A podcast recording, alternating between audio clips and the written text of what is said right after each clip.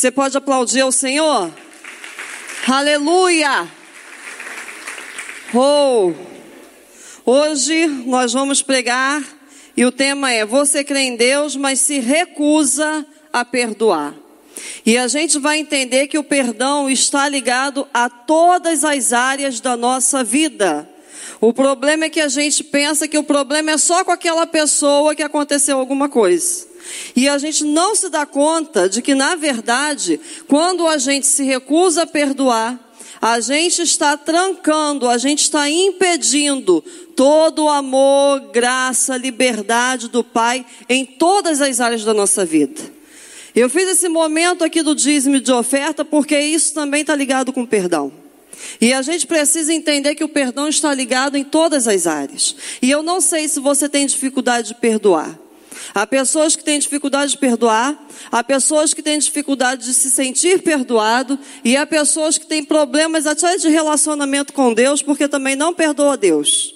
Irmã não perdoa Deus, não perdoa Deus. Porque na verdade ela acredita que tudo de ruim que acontece, ela bota a culpa na conta de Deus. Deus que é culpado, Deus não me vê, Deus não me olha, Deus enxerga todo mundo. E aí vai criando um problema generalizado. E é isso que a gente vai falar nessa manhã. E aí eu queria te perguntar: quantos aqui precisam de perdão? Que lindo vocês esperarem levantar a mão para vocês levantarem também. Não fiquem com medo de mim. Né? Vou perguntar mais uma vez: quantos aqui precisam de perdão? Quantos aqui se sentem perdoados? E aí a gente precisa entender que o perdão não é para quem merece. O perdão é para quem não merece. Olha para a pessoa que está do teu lado e diga para ela: Você precisa de perdão?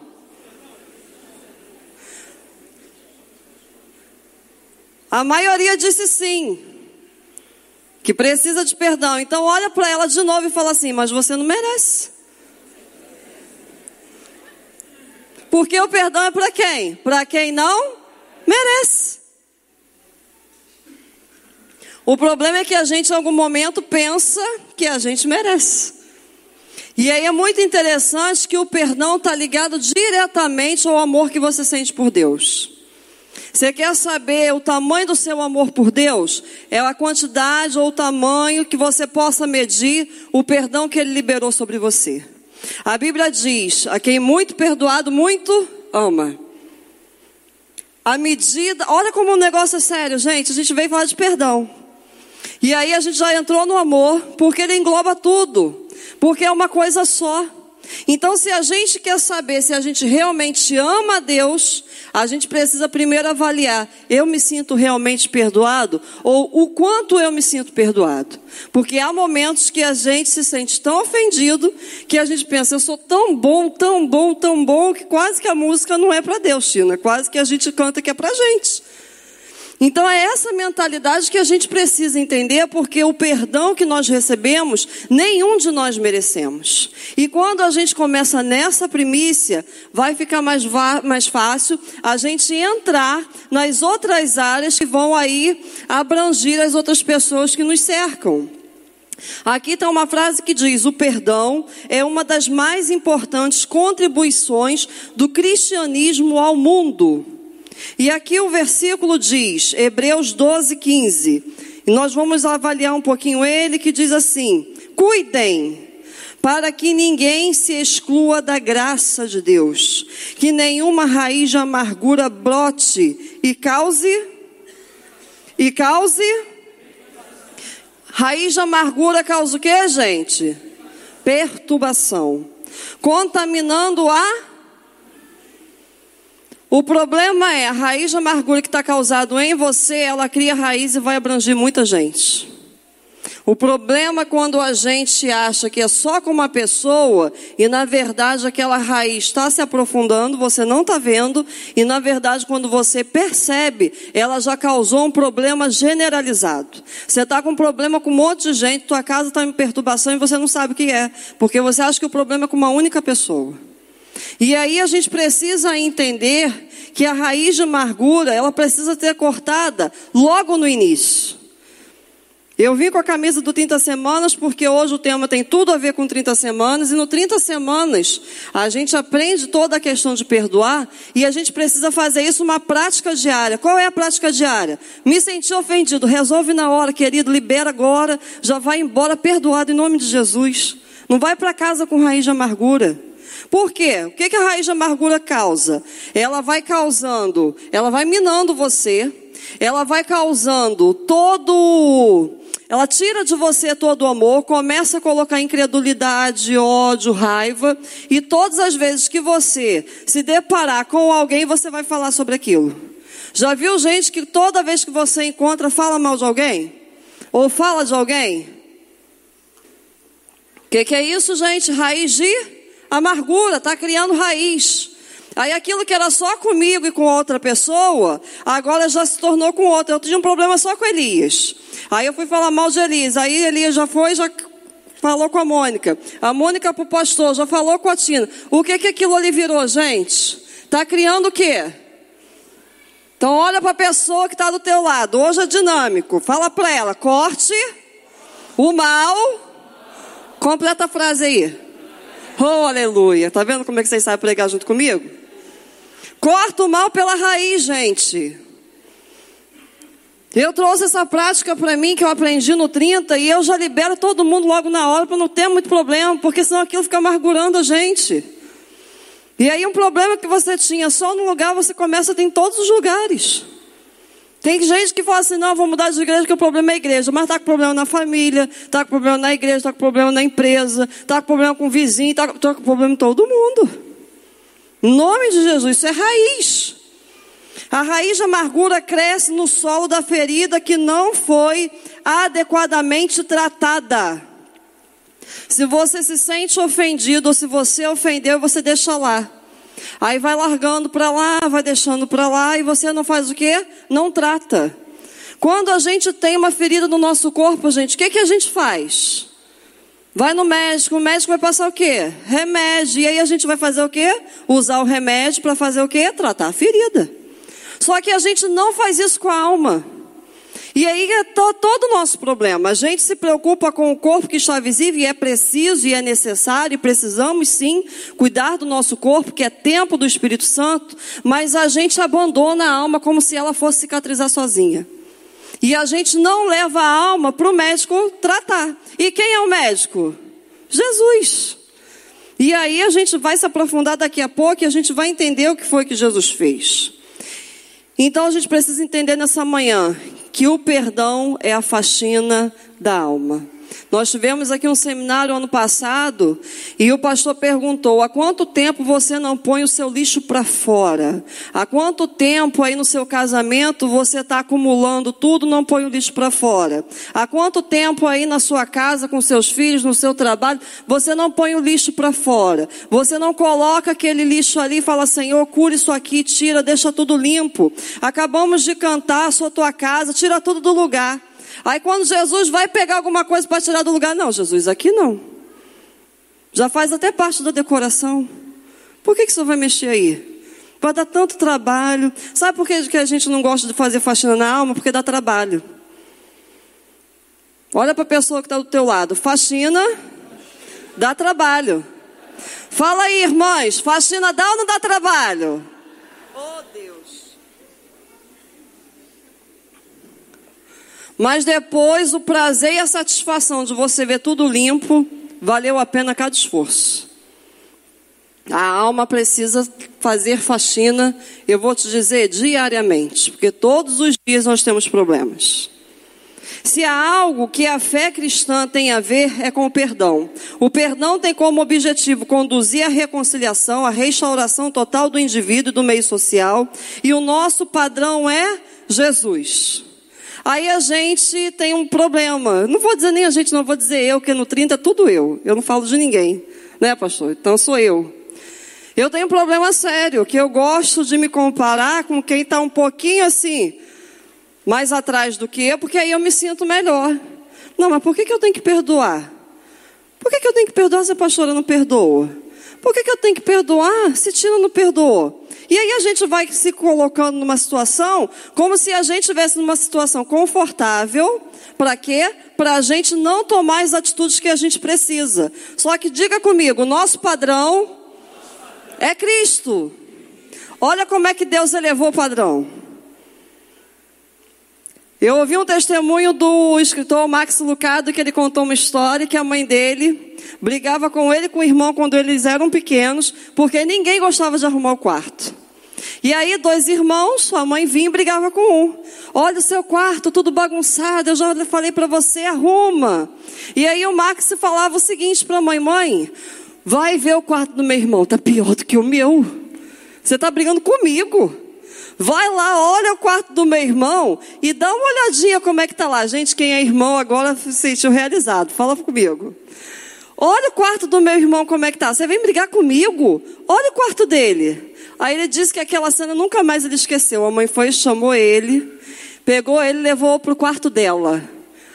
Fez ele olhar todo o quarto e falou para ele: O padrão de quarto arrumado é o meu, não é o do seu irmão. O padrão de perdão não é o do seu irmão, é o de Cristo. Só que a gente está num momento tão confortável que é melhor me comparar com quem também não está perdoando, que aí eu estou tudo bem na, né? Tô bem na fita. Eu não vou criar problema. Só que o padrão foi elevado. Cristo é o nosso padrão de perdão. Então, nesse momento, não adianta a gente comparar com gente que não está perdoando, com gente também que está guardando aí, criando raiz de amargura. O seu padrão é Cristo. Olha para a pessoa que está do teu lado e diz isso para ela. O seu padrão não sou eu. É Cristo. Amém. Oh Deus. Raízes absorvem e armazenam que as raízes da sua vida vão absorver e irão inevitavelmente armazenar. O pior é que depois de outra etapa do processo é se estender para fora da sua vida. Enquanto está só criando raiz, ninguém está vendo. O problema é que toda árvore, uma hora, ela vai dar? Ela vai dar fruto. E aí o que é que vai ficar visível? Os frutos. E aí a gente fala muito no 30 semanas sobre a árvore, porque todo o nosso problema está nas nossas raízes. A gente não se sente filho, não age como filho, não se empodera como filho, e aí a nossa raiz está contaminada com orfandade, e aí nós vamos gerando frutos que não agradam ao Senhor. E é isso que a gente precisa se preocupar nessa manhã. E eu gostaria de perguntar: onde é que você está plantado? Onde você está plantado e aonde as suas raízes estão indo para buscar aquilo que vai armazenar para manter você. E que daqui a algum tempo todos vão perceber. Porque é inevitável, querido. A árvore se conhece pelos frutos. Uma hora, mais cedo ou mais tarde, vão ver seus frutos. Vão ver os meus frutos. Não tem como esconder. A gente pensa até que pode, mas num determinado momento não tem mais como. E aqui em Efésios, no capítulo 4, versículo 31, diz: Livrem-se de toda amargura, indignação e ira, gritaria, calúnia, bem como toda, de toda maldade. Sejam bondosos e compassivos uns para com os outros, perdoando-se mutuamente, assim como Deus os perdoou em. Em Perdoando mutuamente é via de mão dupla, vai e vem, vai e vem. Problema que a gente se sente tão ofendido e muitas das vezes que a gente também esquece que a gente também ofende. E é isso que a gente precisa analisar nessa manhã. A raiz de amargura é como aquela pessoa que se privou da graça de Deus. Ou seja, a amargura produzida por essa raiz não é o ressentimento ou mágoa, mas é o pecado da incredulidade e do desprezo com as coisas de Deus e com a graça. No final vira incredulidade. Aí a gente vira o que? Cristão ateu. Não acredita em perdão. O problema já não está nem mais na ofensa, porque você não acredita que o perdão tem poder para resolver toda a ofensa que foi lhe causado. E aí a gente começa a entrar em contradição, que a gente prega um Jesus que ama, perdoa, mas a gente não consegue de fato acreditar nessa verdade. Todo problema hoje da igreja é que nem ela acredita naquilo que ela prega. E é isso que a gente precisa mudar. É essa mentalidade. Você precisa acreditar em tudo aquilo que você prega. Só que o perdão a gente diz que prega, mas quando é com a gente, a gente não acredita que o negócio vai funcionar. E aí o que, que a gente faz? A gente bloqueia, a gente nega a graça de Deus. E ao invés de você ser canal de graça, você vai criar raiz e daqui a pouco você vai ser canal de pecado. Você bloqueia, você não deixa o fluxo continuar. É como se esse copo de água. Chega aqui, Elias. Tá animado, Elias? Vamos perguntar para ele, igreja, vamos lá? Tá animado, Elias? Não, vamos lá, junto de novo. Tá sempre animado. É como se esse copo d'água fosse do Elias. O Elias sabe que eu estou numa sequidão tão grande, eu estou precisando desse copo d'água. Vem cá, meu irmão, por favor. Tá animado, Dudu? Aleluia. E aí, Dudu vai ficar aqui. E aí, Elias tem o um copo d'água, é dele. Gente, de quem é o copo d'água? É de quem? É do Elias. Só que o Elias sabe que eu estou com muita sede. E eu falo, Elias, por favor, você pode me ceder esse copo d'água?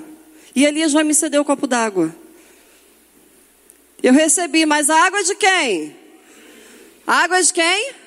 Mas está com quem? Comigo. Só que quando eu olhei, vi o meu irmão. E ele também está com sede. A água dá para todo mundo, porque ela é inesgotável, é fonte. Você não está dentro de cisterna, você está num rio que corre dia e noite. E aí eu recebi, só que quando eu olho para Dudu, eu falo: ah, não, Dudu. Dudu não merece, não. E aí o que, que a gente faz? Impede de quê? Do fluxo continuar. Quando a gente recebe e entende que é de Deus, que eu também não mereço receber, o fluxo precisa o quê? Continuar porque ele também merece. Amém, querido?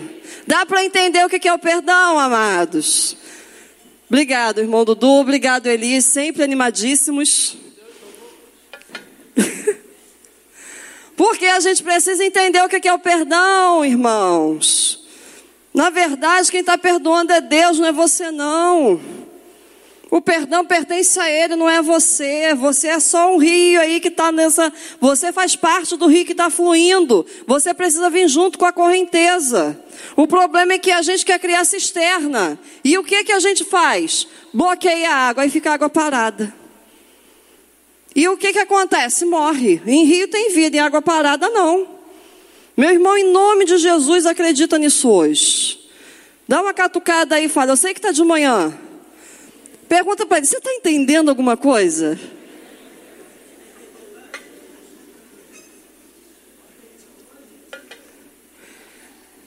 A verdade é que você precisa se livrar de toda a amargura do seu coração.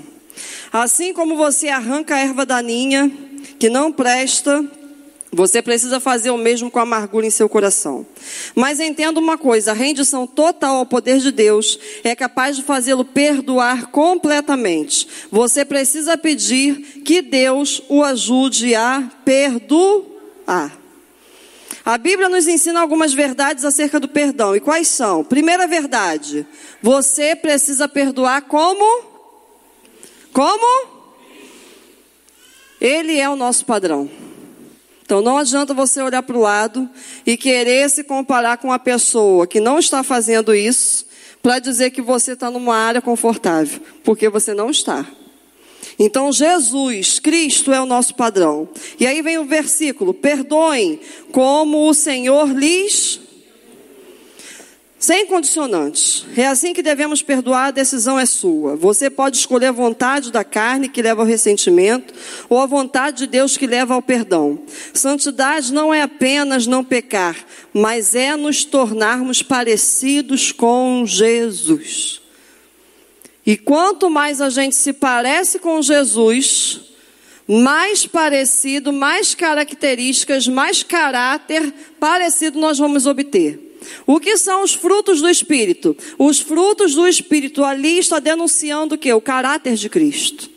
E é isso que a gente precisa entender nessa manhã. O padrão é Cristo. Então não adianta olhar para aqueles que estão ao seu redor e se comparar e dizer: Não, eu estou até numa situação melhor porque meu irmão está fazendo. Esquece isso, querido. Abandona isso nessa manhã, porque o seu padrão é Cristo, amém? Como reiniciar uma aproximação com as pessoas? Algumas dicas práticas. Envie um e-mail, WhatsApp ou liga para a pessoa que você está ressentida. Nós estamos aí no início do ano, janeiro ainda. Todo mundo fez seus pedidos, seus sonhos, seus projetos e planejamentos. Mas deixa eu te falar que nessa manhã, você precisa ter a sua lista de pessoas que você precisa reparar. E essa lista a gente nem lembra. Não lembra na hora de ofertar, não lembra na hora de ir para casa, não lembra. Não lembra. A gente só lembrou que a gente precisa ter uma lista porque nossos sonhos são importantes. Mas deixa eu te dizer, você precisa colocar tudo diante do Senhor. E você precisa criar nessa manhã lista de pessoas que você sabe que tem algo contra você ou que você tem algo contra alguém. E tentar uma reaproximação. Não, irmã, eu perdoei, mas deixa ela quietinha lá. E eu aqui bem distante dela. Imagina se Jesus tivesse usado esse padrão na cruz. Pai, eu perdoo. Mas, ó, conviver com a gente não. Uh -uh. Mandar Espírito Santo para esse povo. Eu até perdoo eles, mas conviver eu não convivo não. Sabe o que a gente deixaria de ganhar? O Espírito Santo. E é Ele que convive com a gente todo dia. Mesmo não merecendo. E é isso que a gente precisa entender nessa manhã. Faça a sua lista. Eu vou te dar um minuto a isso para você pensar. Porque esse negócio de para casa pensar, você esquece da palavra. Vou te dar um minuto aí para você pensar aí, fulano, Bertano, espero que sua lista não seja muito grande, irmão, que você só tem um minuto. Um minuto para você pensar em pessoas que você precisa reparar esse ano. Esse ano, esse ano, esse ano. Porque Deus quer derramar coisas que você nunca viveu, querido, mas enquanto você estiver bloqueando o fluxo, você não vai receber. Você precisa liberar esse ano, o ano de transição, de mudança, de transformação, de coisas inacreditáveis vão acontecer nesse ano. Mas para isso, não adianta eu ter o mesmo comportamento de 2019, 2018, 2017. O que, é que vai acontecer? Diga para a pessoa que está do teu lado, olha para ela. Se você tiver o mesmo comportamento, Sinto muito, mas não vai acontecer. Olha nos olhos dela agora. Nada. Sabe o que, é que vai acontecer, querido? Nada. Porque isso é insanidade. Fazer a mesma coisa esperando um resultado diferente. Isso é doidura. Não existe. Então você vai fazer lista de pessoas que você precisa reparar em 2020. Irmão, mas isso faz tempo, aleluia. Deus não tem problema com o tempo, não, só quem tem é a gente. Deus está tudo feito, querido, está tudo pronto. É hoje, hoje, hoje. Diga para a pessoa que está do teu lado, é hoje. A Bíblia conta como foi o pedido de perdão de Jacó para seu irmão Esaú. E aí está em Gênesis 33, do 3, versículo 3 e 4, que diz assim: E ele mesmo passou adiante deles e inclinou-se à terra sete vezes até que chegou seu irmão. Então, Esaú correu-lhe ao encontro e e e lançou-se sobre o seu pescoço e beijou e exemplo de reconciliação. E aqui vem dizendo assim: todos nós cristãos ateus somos capazes de racionalizar e apresentar tantas desculpas quanto forem necessárias para evitar o perdão. E o perdão, querido, é decisão. Você não vai acordar segunda-feira pela manhã e vai dizer que vontade de perdoar aquele irmão que eu lembrei dele no culto de ontem da manhã. Meu Deus do céu, animadíssimo para fazer essa reparação hoje, Elias. Meu Deus, segunda-feira de manhã, querido, realiza a cena. Todo mundo fala da segunda. Você acordou segunda. Aí você vai lembrar desse irmão que você pensou aí, está na tua mente. E aí você diz: é hoje, hoje, hoje vai ser maravilhoso, eu vou lá. Não, não, querido. Você não vai ter vontade nenhuma de fazer isso. Só que você precisa ter a decisão de fazer. Tem coisas que nós fazemos sem vontade, porque a gente precisa. E a decisão de perdoar é uma delas. Você precisa decidir perdoar. E é lindo nessa reconciliação que o irmão Esaú vem ao encontro, o abraça. Só que tem gente que vai fazer reconciliação. Olha que coisa, gente. Ó, eu vim aqui reparar com você, tá, meu irmão? Mas, ó, naquele dia quem errou foi você, foi eu não. Você que pisou na bola comigo, foi você. Você naquele dia, gente, em vez de ser uma reparação, vai ser uma outra o quê? Outra discussão. Vai ser um outro problema, talvez maior do que o primeiro. Talvez maior do que o primeiro. Olha para a pessoa que está do teu lado. Quando for reconciliar, vá desarmado. Sem arma. Né, Douglas? Sem arma. O problema é que a gente vai, ó, mas se eu também for e chegar lá, ele falar isso, isso para mim, ó, o negócio vai ficar bom não, hein? Porque também quando chega lá, se falar, olha, olha, isso vai dar um problema. Ô irmão, não vai. Fica em casa, vai orar até você entender o que é o perdão, que você não entendeu ainda. Então a gente precisa entender como fazer isso. E eu gostaria que você falasse comigo é uma das coisas que a gente faz no 30. Eu gostaria que você falasse nessa manhã. Eu decido perdoar. Mais uma vez, eu decido perdoar. Quem já viu o filme A Cabana, tem uma cena muito linda quando ele encontra o corpo da filha e ali está a pessoa de Deus ali junto com ele. E ele pega o corpo da filha e no caminho ele vai: Eu te perdoo, eu te perdoo, Perdoa quem? O homem que tinha matado a filha dele. E ele vai no caminho com a filha no braço, eu te perdoo. Para quê, querido? Para ele se convencer do perdão que ele liberou. Tem pessoas que você vai liberar perdão, mas você vai precisar dizer para você todos os dias: Eu perdoei Fulano, eu perdoei Fulano, eu. Até você se convencer. Não é o céu, não. O céu já perdoou, quem tem que perdoar é você. Você vai ter que se convencer todo dia pela manhã. Eu decidi perdoar Fulano.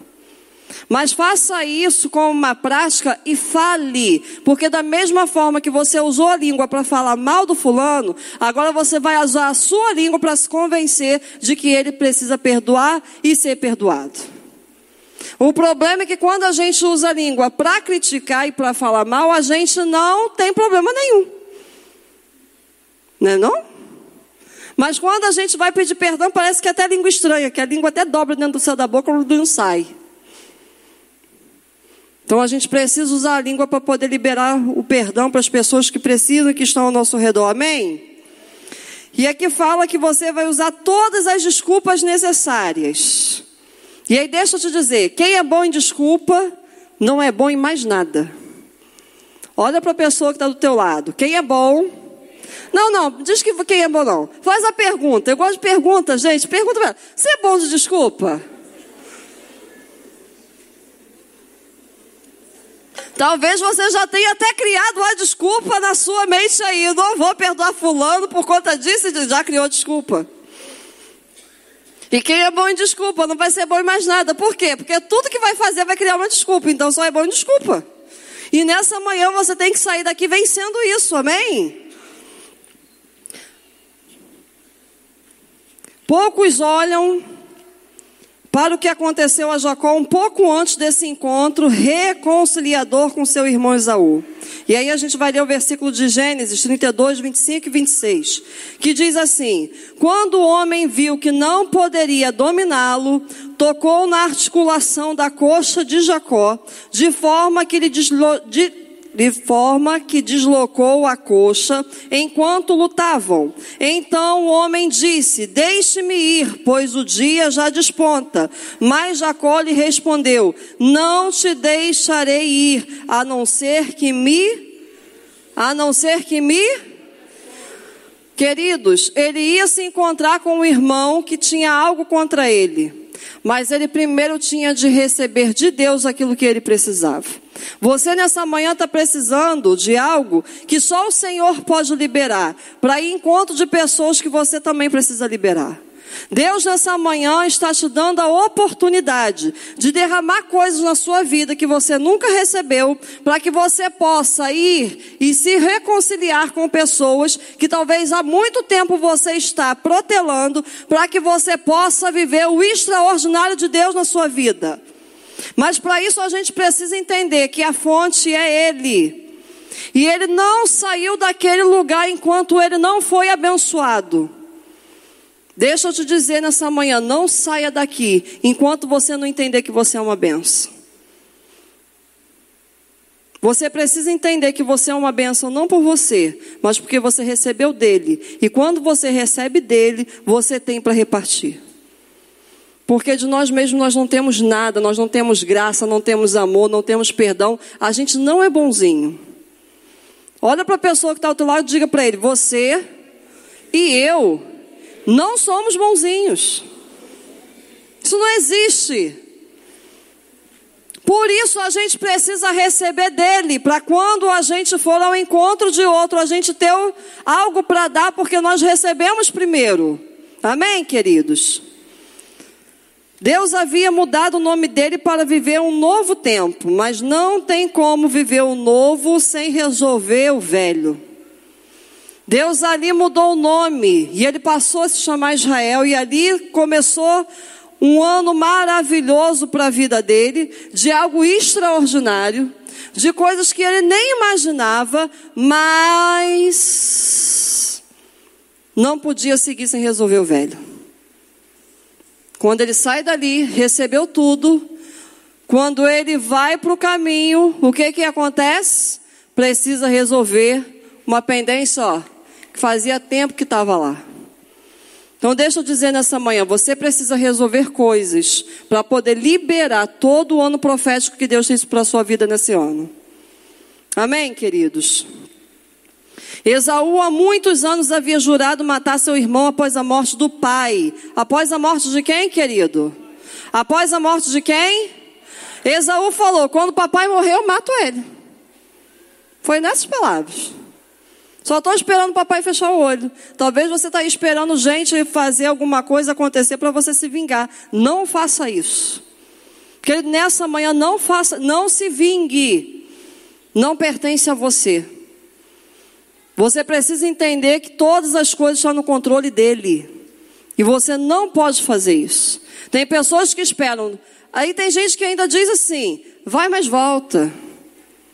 Está ali, ó, preparando a vingança num num prato frio, gelado. Só que Deus está mandando te dizer nessa manhã: a mim pertence todas as coisas, não é a você. E ali a gente pode ver que o irmão estava há anos. E aí, uma das desculpas que a gente usa para perdoar é falar assim: Poxa, pastora, mas já faz tanto tempo. Pergunta para a pessoa que está ao teu lado: quanto tempo faz essa pendência? Aí deixa eu te perguntar, você está achando que a SPC Serasa, que fica depois de cinco anos, caduca?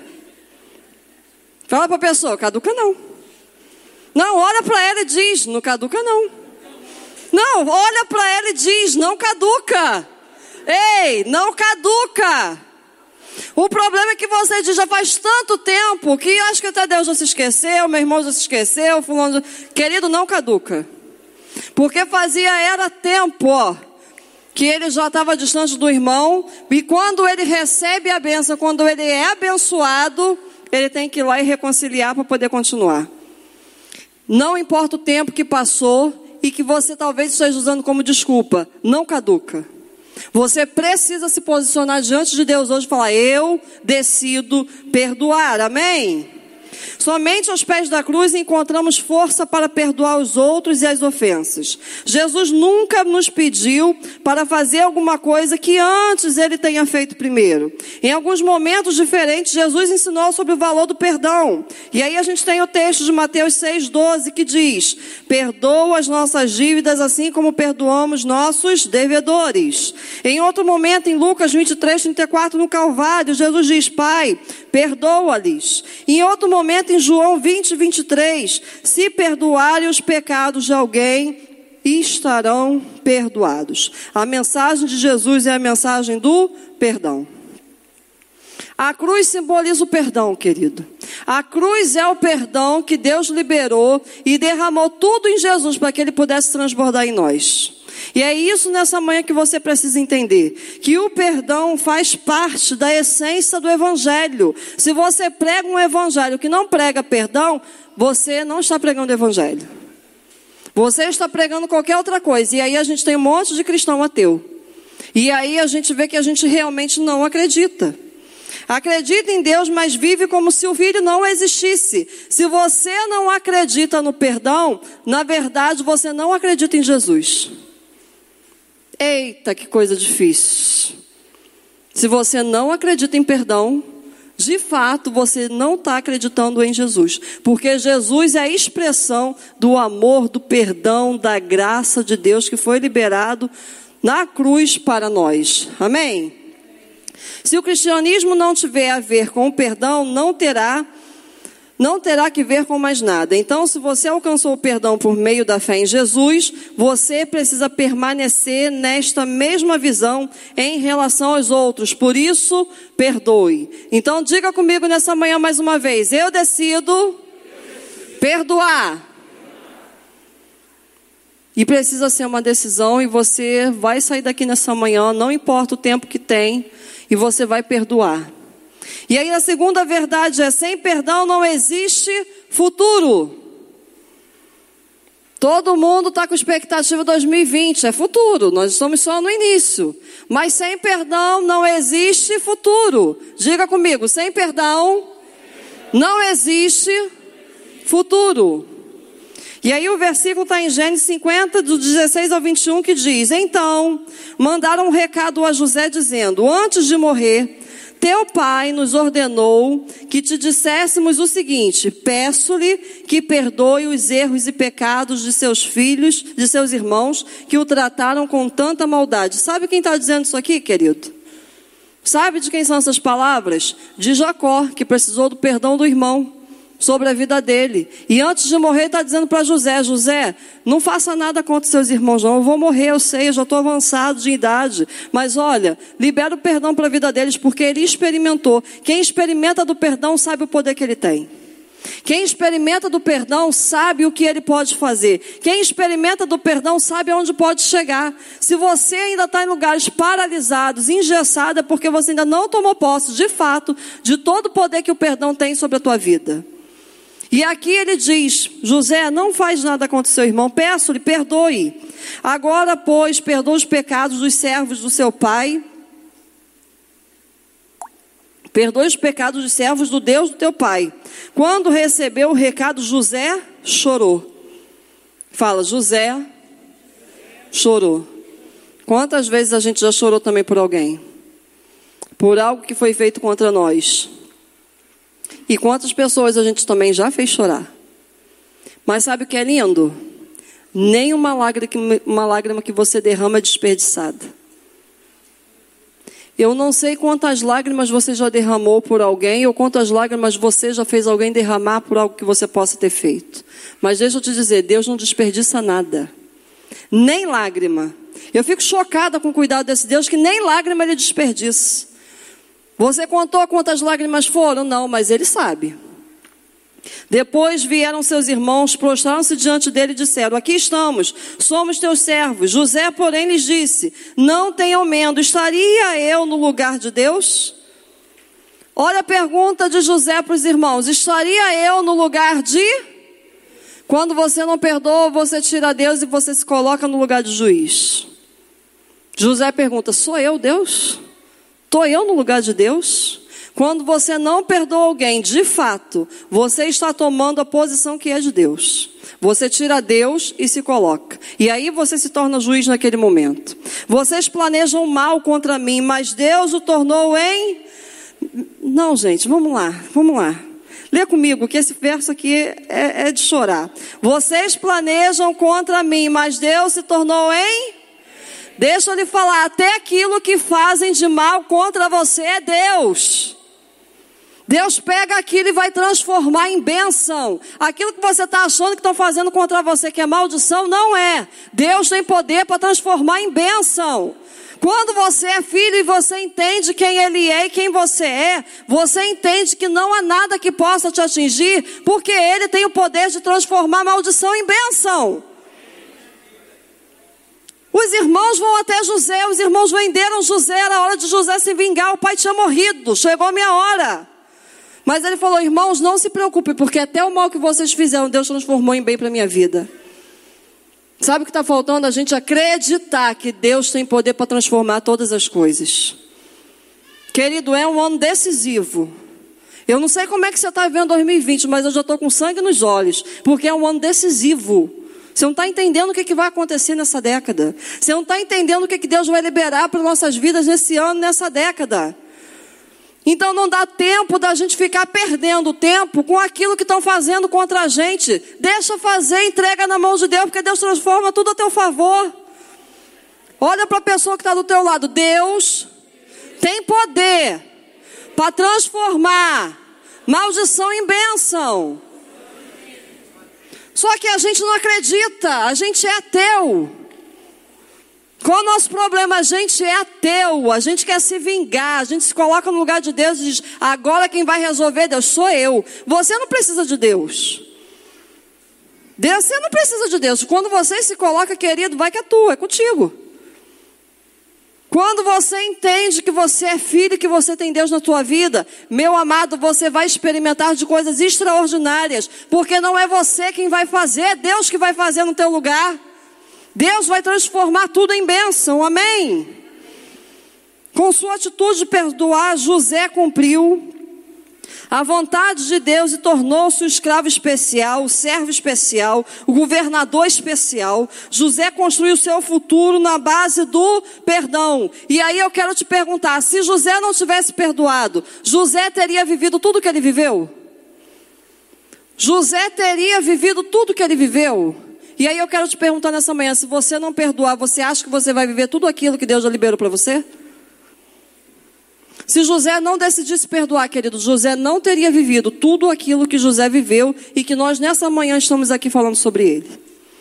O povo entrou na terra prometida. Josué e Caleb só? Não. Josué Caleb uma caixa de ossos. Qual caixa de ossos? José. Morto. Uma caixa de ossos entrou na terra prometida porque ele estava baseado no poder do perdão. A vida dele foi pautada no poder do perdão. Quando você se empodera. Quando você toma posse dessa verdade, querido, você vai chegar a lugares, a sua descendência vai chegar a lugares que você nem imagina. Porque quando você libera o perdão e você está pautado no perdão, querido, é para caminhar até a eternidade. A tua geração são os teus filhos, são os teus netos, são os teus bisnetos, são os teus tataranetos. Toda a sua geração vai viver aquilo que você decidir hoje. Aleluia! É hoje, querido. Hoje você tem o poder de transformar a história de toda a sua geração. Você tem o poder de transformar a história de toda a tua família, de toda a tua casa. Vão viver coisas que você não vai mais estar aqui, mas vão lembrar de você. Foi por causa de fulano, foi por causa do meu pai, foi por causa da minha mãe. Sabe por que, que José perdoou? Não foi só porque o pai pediu, não. Porque ele viu o pai e o tio se reconciliar. Agora, o que é que teus filhos estão vendo dentro da tua casa? É você falar mal do teu irmão. É você falar mal dos seus pais. É você falar mal de alguém. É você não liberar o perdão para a vida de alguém. Da mesma forma que a bênção nos alcança. Quando a gente decide perdoar, a maldição também ela nos acompanha quando a gente não decide. Só que a gente acha que está tudo certo, porque a gente vem à igreja domingo, afinal de contas. Só que não tem nada certo, querido. A gente precisa decidir nessa manhã se você quer perdoar ou não. A gente pegou aqui a história de um homem que transformou todo o seu futuro, porque ele decidiu perdoar. Em Romanos 12, 12 diz: Alegrem-se na esperança, sejam pacientes na tribulação, perseverem na oração. A esperança produzida pelo perdão cura as angústias e dores do passado, impressas em você. Privar-se do perdão ao próximo é negar a fé que você diz ter em Jesus, é ser um cristão ateu. Nós não vamos sair daqui mais como cristãos ateus da forma que nós entramos. Nós vamos sair daqui decidindo tudo aquilo que a gente precisa decidir nessa manhã. E tem uma frase que diz: a recusa em perdoar, em perdoar é uma lembrança tóxica de que arrasta o passado doloroso para o presente. Você sabe o que significa ressentimento? Sentir de novo. Sabe o que significa? Que você está vivendo o presente com a mesma dor e ofensa do passado. Você não se liberta disso, já passou. Vai lá, resolve, entrega, reconcilia, faz tudo que você tem que fazer e vai viver o novo. E aí tem gente que está presa no passado. Por que fizeram isso comigo? Meu irmão fez, papai fez, mamãe fez. Querido, em nome de Jesus. Gente que tem problema com pai e mãe. Deixa eu dizer algo aqui para você. Irmão, você não sabe como é que foi minha mãe, você não sabe como é que foi meu pai. Então decida perdoar hoje, pela única coisa boa então que eles possam ter feito. Sabe qual foi a única coisa boa, talvez, que eles possam ter sido feito? É você, querido. Perdoa o seu pai, porque se não fosse ele, você não estaria aqui. Perdoa a tua mãe, porque se não fosse ela, você não estaria aqui. Decida perdoar nessa manhã, deixa eles serem livres e vai ser livre também. Vai ser livre. Vai viver um futuro, algo extraordinário que Deus tem para a tua vida. Mas a gente está preso em ressentimento. Pega o passado, traz presente, sente de novo. Pega o passado, traz presente, sente de novo. Sente dor o tempo todo. Libera, decida decidir nessa manhã. E este passado não perdoado envenena o presente, contamina o futuro, estragando a sua vida. Você precisa entender que o perdão traz dois benefícios imediatos para a sua vida. E quais são? Fecha a porta velha do passado doloroso e abre a porta nova para uma esperança de um futuro de liberdade. O perdão tem o poder de fechar a porta de algo doloroso que passou mas ele também tem o poder de abrir uma porta de algo extraordinário para um futuro incrível que Deus já tem liberado sobre a tua vida. Amém, queridos? Tem uma frase que diz: perdão não é fraqueza, é poder de Deus. Diga para a pessoa aí que está do teu lado: quer poder? Não, não, pergunta para ela: quer poder? Sacode ela se ela estiver cochilando e fala: você quer poder? Agora olha para ela e fala: então perdoa. Oh, Jesus. Perdão não é fraqueza, é poder de Deus. Sabe por que, que a gente não perdoa? Porque na verdade é orgulho. Deixa eu dizer para você, sabe qual é o orgulho? O orgulho não é porque você está ofendido. Não, não. Sabe qual é o orgulho? É de você ter que admitir que na verdade você ama essa pessoa, senão você não estaria tão ofendido assim. Só que a gente é tão orgulhoso, tão orgulhoso, não. Como é que eu vou agora, nessa altura do campeonato, dizer que eu amo fulano, depois de tudo que ela me fez? Deixa eu te falar, no fundo, no fundo, toda essa ofensa que você sente é orgulho, para não admitir que de fato você ama. Porque se você não amasse, você não estaria assim tão ofendido. Você é ofendido na rua, você vai para casa. Me ofenderam no ônibus, nunca mais vou pegar o ônibus da minha vida. Nunca mais. Me ofenderam no carro, nunca mais vou pegar o carro, dirijo nunca mais. Você faz isso? Não. Por quê? Passou, aconteceu, você não sabe quem é? Vai embora. Só quem ofende que a gente fica ressentido é quem a gente ama. Então acaba com orgulho hoje. Olha para a pessoa que está ao teu lado. Fala para ela, admita. Não, fala para ela, admita. No fundo, no fundo, você sente amor. No fundo, no fundo, querido, você sente amor. É só isso que você precisa admitir nessa manhã. Senhor, eu perdoo, sabe por quê? Porque no fundo, no fundo, isso me dói. Porque na verdade, eu amo essa pessoa. Quando você entende isso, querido, fica tão mais fácil perdoar. Quando você entende isso, querido, as amarras caem assim diante de você. Quando você entende isso, algo extraordinário começa a acontecer. E Deus começa a abrir as portas de coisa extraordinária que tem na sua frente. Você talvez ainda não esteja enxergando, mas precisa colocar o pé diante dessa mensagem hoje, colocar um pé à frente e falar: Eu decido. Porque no fundo, no fundo, eu estou toda ressentida assim, eu estou todo ressentido assim, porque de fato eu amo essa pessoa. Que se você não amasse, você não estaria tão ofendido. Amém, querido? Terceira verdade: perdão é abandonar o jogo do diabo. Disse Jesus: o reino de Deus não é deste. O reino de Deus não é deste mundo. Automaticamente nós também não somos. Ódio, rancor, ressentimento, mágoa e a vingança não pertencem ao reino do nosso Deus. Portanto, não podem pertencer ao nosso coração. A gente diz que Deus nos tirou do império das trevas, nos trouxe, nos trouxe para a sua maravilhosa luz, nos trouxe para um reino que pertence a Ele. E aí a gente quer trazer a bagagem do império das trevas. Não tem como entrar no reino com esse tipo de coisa. Não tem como entrar no reino com ódio, com mágoa, com rancor, com ressentimento. Isso não faz parte do reino de onde você está inserido. Não faz parte dessa cultura.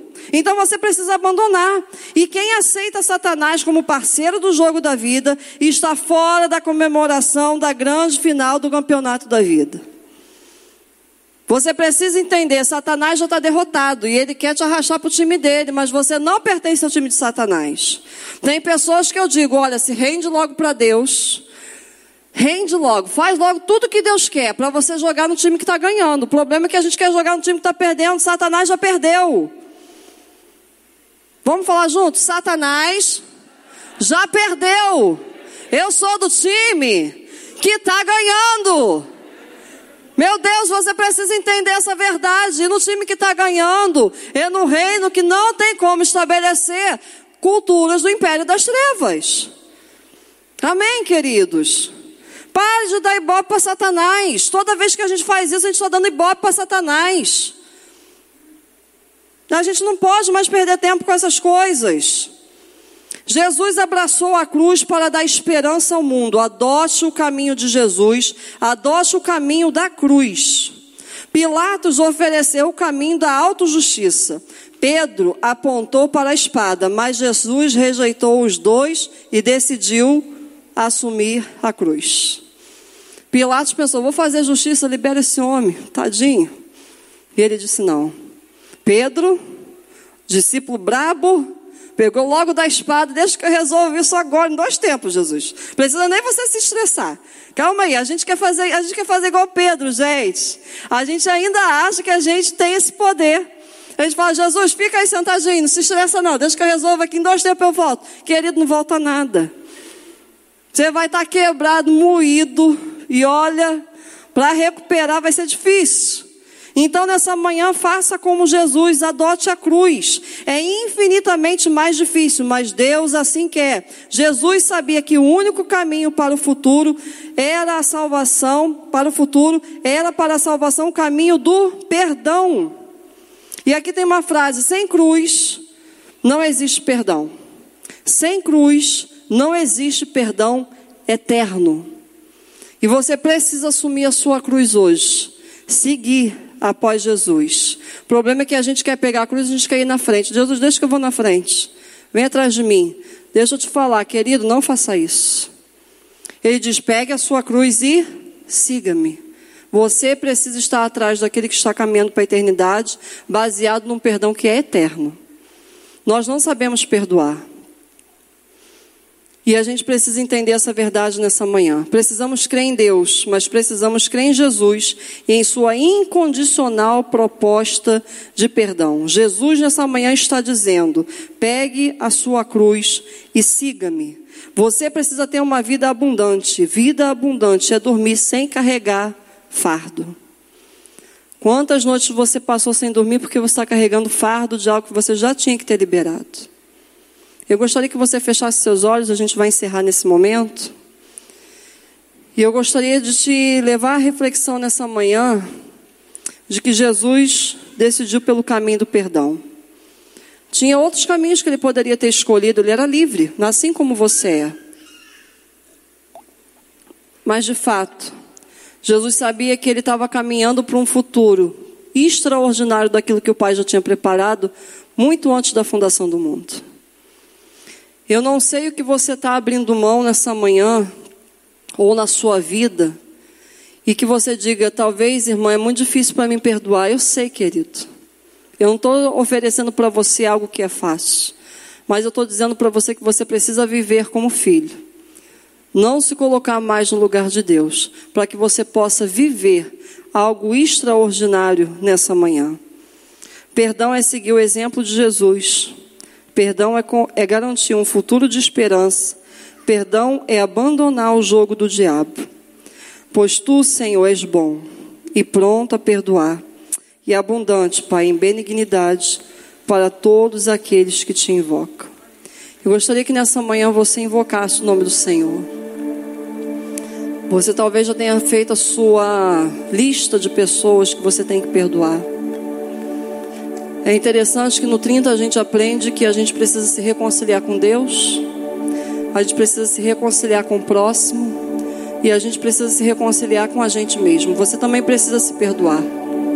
Tem gente que está carregando fardo pesado porque não se perdoa. Eu sei que é isso. Eu sei o que é isso. Houve um momento em uma quinta-feira que a pergunta foi: quem você precisa perdoar hoje?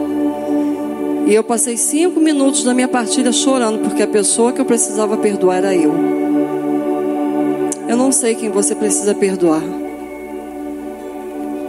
Eu gostaria de convidar você nessa manhã a tomar uma decisão. Existem três pessoas que a gente precisa estar bem. A gente precisa estar bem com Deus. A gente precisa estar bem com o nosso próximo, mas a gente também precisa estar bem com a gente mesmo. Eu gostaria de convidar aqui na frente, nesse primeiro momento, pessoas que precisam perdoar Deus. Que isso, irmã, perdoar Deus? É a igreja de olhos fechados. Querido, é para destravar toda a tua vida numa decisão. José destravou uma geração inteira.